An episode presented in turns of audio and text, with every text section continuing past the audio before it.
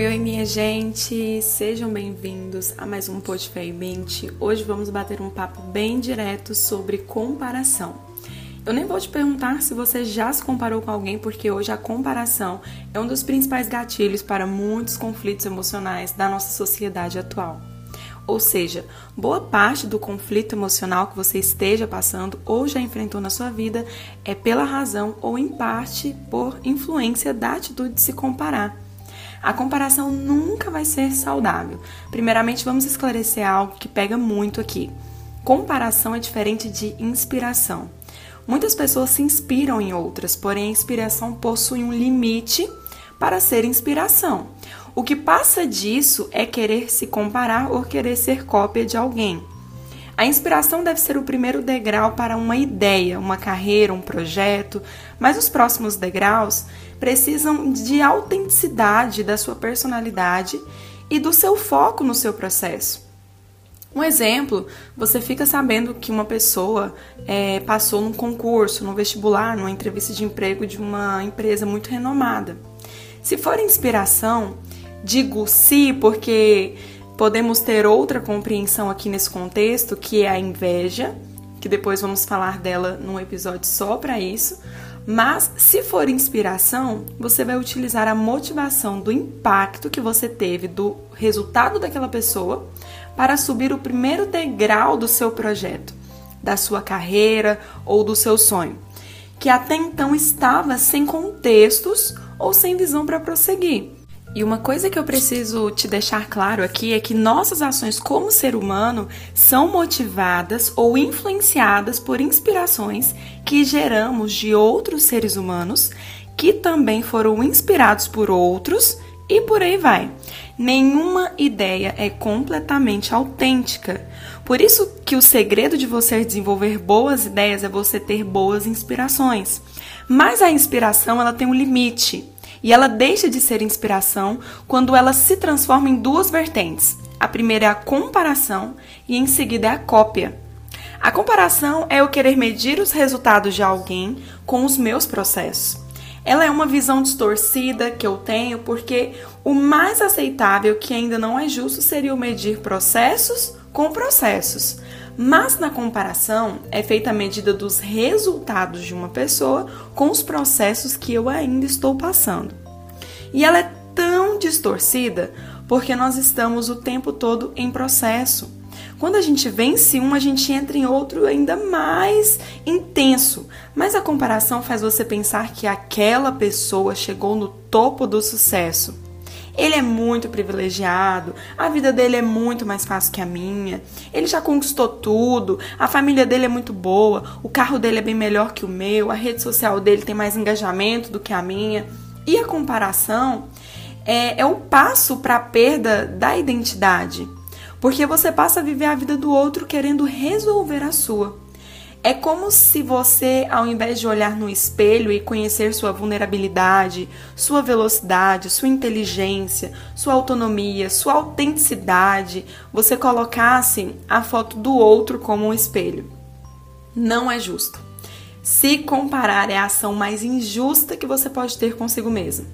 É injusto, é desonesto, é rude, é maldoso, é sofredor você querer cobrar de você os resultados de uma outra pessoa e aí, pincelando aqui, a segunda vertente que nós falamos que pode surgir quando ultrapassa a inspiração é sobre a cópia, que ela pode ser também a comparação mais avançada, consequentemente mais doentia continua sendo desonesta porque na cópia você quer ser a outra pessoa. Você muda sua voz, você muda seu estilo, suas fotos, muda seu perfume, muda suas roupas, muda até a sua cor preferida, compra o celular caro que o outro tem, se endivida para ser igual, quer frequentar os mesmos lugares, os mesmos restaurantes, pôr seus filhos na mesma escola. É diferente do primeiro estágio da comparação, que fica mais no emocional porque copiar alguém te traz prejuízos financeiros, prejuízos sociais, que um dia também vão afetar o seu emocional. E aí, retomando é, para comparação aqui no geral, se comparar é uma das maneiras mais fáceis de sentir mal consigo mesmo. Ela é o gatilho de diversas doenças emocionais, mas as três mais ligadas à comparação é a depressão, a ansiedade e o estresse. E atualmente essas são uma das principais doenças emocionais do século 21. A comparação é algo muito sério.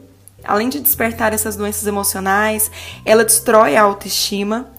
Resumindo, ela é o verdadeiro caminho para a infelicidade. E nós vamos falar aqui de três passos para você ser mais confiante e evitar a comparação nas suas ações. Mas antes eu quero te trazer uma informação bem relevante, é, que é o seguinte: o maior estímulo que hoje a gente tem para nos compararmos são as redes sociais.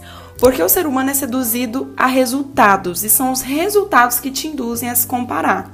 Digo induz porque a comparação é quase inconsciente, inata.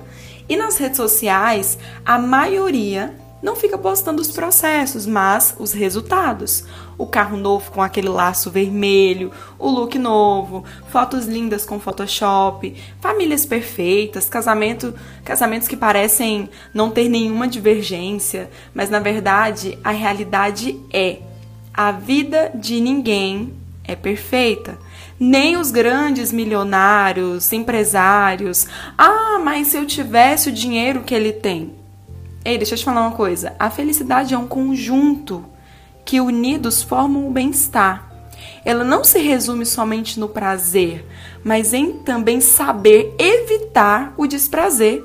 Ou seja, a felicidade é além de ter satisfação material, mas é ter saúde e inteligência para lidar com as emoções, para evitar o desprazer. Ou seja, relacionamentos saudáveis, ter uma família, uma base ali de estrutura, ter saúde, ter paz no seu coração, gratidão, conseguir acreditar, ter fé, ter esperança em algo. E aí o dinheiro, ele se torna apenas a cereja do bolo. Então, alguém que expõe uma vida ali, talvez de ostentação, luxuosa, pode ser que aquela que aquela pessoa está utilizando ali uma ferramenta para esconder alguma angústia, é, uma depressão ali da sua alma? Pode. Então, nem tudo é o que se vê, mas sim no que se sente está a resposta. Então, cuidado com as suas redes sociais. Se você segue alguém que desperta em você a comparação, é melhor deixar de seguir. Tenha os que te inspiram, os que te trazem boas sensações, os que te ajudam de certa forma. Então, bora lá? Três passos para vencer a tentação de se comparar com os outros. Digo tentação porque é tentação mesmo. Quando você vê, você já se comparou. Mas vamos lá. Primeiro, se compare com você mesmo. Porque a comparação só é justa com alguém que tenha a mesma vida que você, a mesma idade que você, more no mesmo lugar que você, melhor na sua casa, na mesma casa, tenha o mesmo trabalho que o seu, tenha os mesmos filhos, esposa ou marido que você. Aí você fala assim: não, não, não. Opa! Esposa e marido não. pois é, só dá para você se comparar com você mesmo. Então compare o você de hoje com você que você deseja ser no futuro. Compare seus progressos, seus retrocessos e assim você vai conquistar muito mais. Porque enquanto estamos cuidando, preocupando com a grama do vizinho, a nossa que fica doente. Você concorda com isso? Então vamos lá. Segundo passo: limite dos seus olhos o que diminui sua confiança e autoestima. Lembra o que eu te falei das redes sociais? Temos que filtrar o que nós vemos. Nós somos muito visuais. A visão é uma janela da alma que acessa os nossos sentimentos, nossos pensamentos constantemente. Então dê atenção ao que está tá acessando a sua alma hoje. E uma coisa muito importante aqui também é filtrar as pessoas com quem você vai estar. Tem pessoas que só a presença delas tiram a nossa confiança, é, a nossa produtividade de forma nítida. Então não vale a pena proporcionar momentos para estar com pessoas assim que roubam a sua paz. Existem pessoas que são incontornáveis, não dá para a gente fugir delas. Um exemplo, um colega de trabalho, nosso próprio chefe, talvez também um irmão, uma irmã, alguém que mora na sua casa com você, que você vive se comparando. Então, o que, que a gente tem que fazer? A gente tem que ter o relacionamento necessário, guardar os nossos sentimentos. A gente não pode ficar querendo ver qualquer resultado da pessoa para basear os nossos. Então, é um momento onde a gente tem que ter muita sabedoria para conviver com essas pessoas, porque senão nós vamos ficar doentes nós vamos perder a nossa saúde emocional por conta de pessoas. Então, se não faz sentido você ficar seguindo aquele colega de trabalho, é, aquela pessoa talvez até numa rede social, ou então restringe ali as publicações dela, não fica entrando, futricando. Tem gente que fica alienado, tem gente que perde sono porque entra e fica vendo, nossa, ele estava em tal lugar, nossa, ele comprou isso, nossa, ela estava fazendo isso, nossa, olha tanto que, que ele evoluiu, olha as roupas, olha a marca da roupa que ele está vestindo. E isso te deixa uma pessoa sem paz e a nossa paz, ela é muito preciosa para a gente vender ela assim, ó, para qualquer um. Ou melhor, deixar as pessoas roubar a nossa paz e a nossa alegria. Então, evita essa, essas pessoas. Coloque limite. Faça o necessário até você ter essa confiança e saber lidar com você. O autoconhecimento ele é libertador, porque quando eu me conheço, eu sei até onde é o meu limite. Eu sei o que eu tenho que trabalhar em mim. Porque na vida perfeita, na vida de utopia, dos sonhos, o ideal era que todo mundo soubesse relacionar uns com os outros e ter relacionamentos saudáveis. Mas na nossa realidade não é bem assim. Então a gente precisa saber o que trabalhar em nós, o que evitar para que a gente possa trabalhar em nós com mais é, cautela, paciência, né? Porque não adianta você estar tá querendo mudar e ficar o, o, tempo todo ali na rede social daquela pessoa. Não adianta você querer ser mais confiante, mas não conseguir tirar os olhos das conquistas materiais daquela pessoa.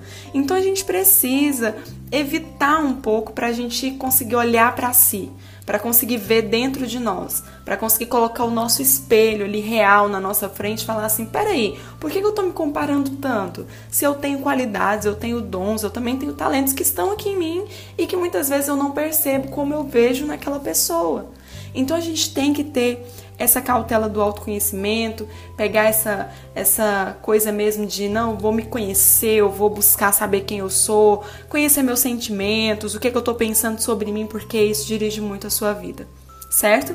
E o terceiro, a gente vai falar basicamente isso daqui, ó, só que num, num tema diferente.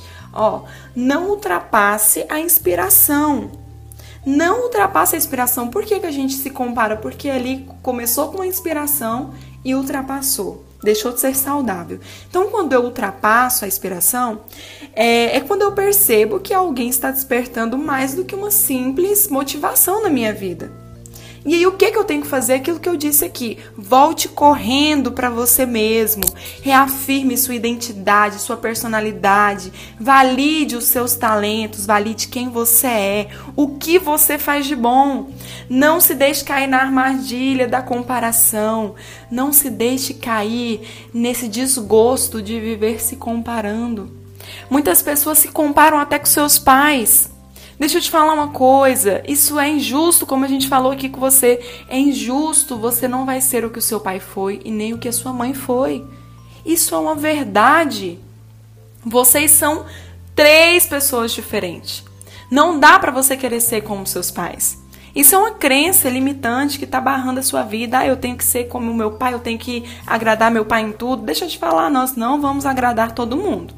Não estou te dizendo para você ter comportamentos que desrespeitem e desonrem os seus pais. Não. Eu estou te mostrando a respeito de personalidade de personalidade, de competência, é, de desenvoltura. Digo competência não que você é uma pessoa incompetente, seu pai é competente, não, mas eu estou te falando que cada um tem os seus, seus processos para aprender a fazer algo na vida. Cada um tem um processo para aprender é a desenvolver um talento, uma habilidade. Então, se o seu pai tipo é um empresário, já é bem com uma desenvoltura muito grande, você não pode querer nascer já tendo uma mente de empresário, você tem que passar pelos seus processos.